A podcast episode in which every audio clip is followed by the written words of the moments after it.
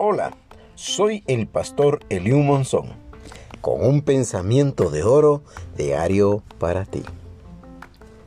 Hoy, 5 de febrero del año 2021. La palabra de Dios dice en Proverbios capítulo 5 versos 18-19 de Reina Valera 1960. Bendito tu manantial y alégrate con la mujer de tu juventud, como sierva amada y graciosa gacela.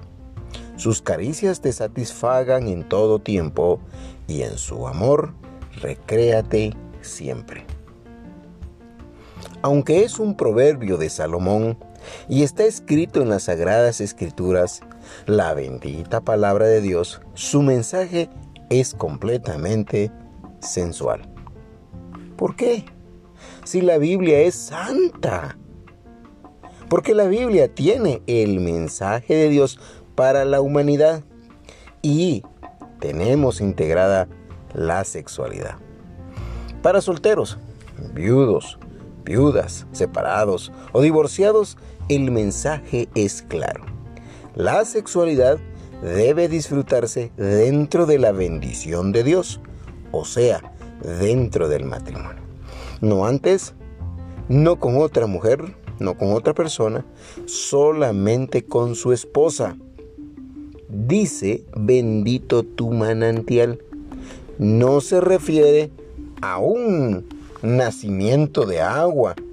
Se refiere a la posibilidad de crear vida a través de la sexualidad. Por lo que tiene un recordatorio para también los casados y casadas. El sexo dentro del matrimonio se debe disfrutar siempre. Es un pequeño Edén en medio de un mundo de maldad, ya que todos seremos tentados a tener relaciones sexuales fuera del matrimonio. Y al no tenerlas dentro del matrimonio o no estar casados, tendremos fuertes tentaciones o probará Dios nuestra fidelidad a Él y a nuestro cónyuge. Por eso está en la Biblia este hermoso consejo. Un coro infantil decía, Cuidaditos mis ojos lo que ven, cuidadito mis manos lo que tocan, Hoy puedo decirte, cuidadito lo que nuestra mente piensa sobre el sexo. Mejor disfruta de tu cónyuge. Mejor cásate si estás soltero o soltera. Recuerda, iluminando juntos con la luz de Jesús. Gracias por escucharme. Te espero mañana. Te saluda el pastor Eliú Monzón con pensamientos de oro cada día.